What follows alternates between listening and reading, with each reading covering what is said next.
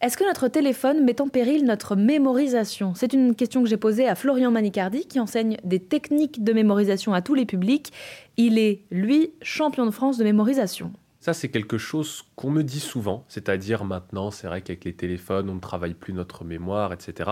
Alors qu'en réalité, il y a énormément de façons de la travailler et des façons pour lesquelles le téléphone est inutile. Par exemple, essayer de mémoriser une odeur, mémoriser un goût, ça, notre téléphone, il ne peut pas le faire. Ou même, plus classique, mémoriser une personne ou un visage. Maintenant, c'est vrai qu'on est moins habitué à retenir des numéros de téléphone. Et alors, au final, est-ce qu'on a vraiment besoin de connaître euh, le numéro euh, d'un pote qu'on a vu une fois tous les trois ans? Je ne pense pas.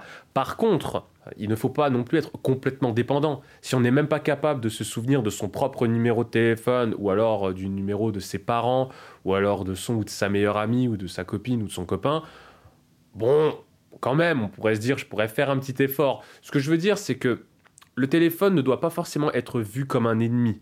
Par contre, si vous êtes complètement dépendant à tous vos supports numériques, là c'est un autre problème.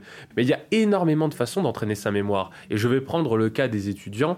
Euh, en fait, les étudiants développent énormément leur mémoire, et même pas que les étudiants d'ailleurs, parce qu'en fait les étudiants développent leur mémoire sémantique, la mémoire des connaissances, mais en réalité, la mémoire, ça se développe sur n'importe quoi. Ça peut se développer notamment sur un trajet que l'on mémorise, ça peut être euh, les personnes que l'on rencontre, les odeurs que l'on sent, euh, les goûts, ça peut être même un pauvre mot de passe ou alors une combinaison de touches, par exemple si on joue à sa console ou quoi que ce soit, c'est de la mémorisation.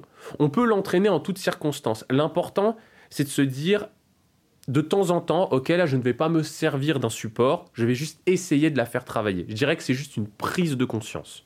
Voilà, donc pour moi, il ne faut pas voir les téléphones comme un ennemi.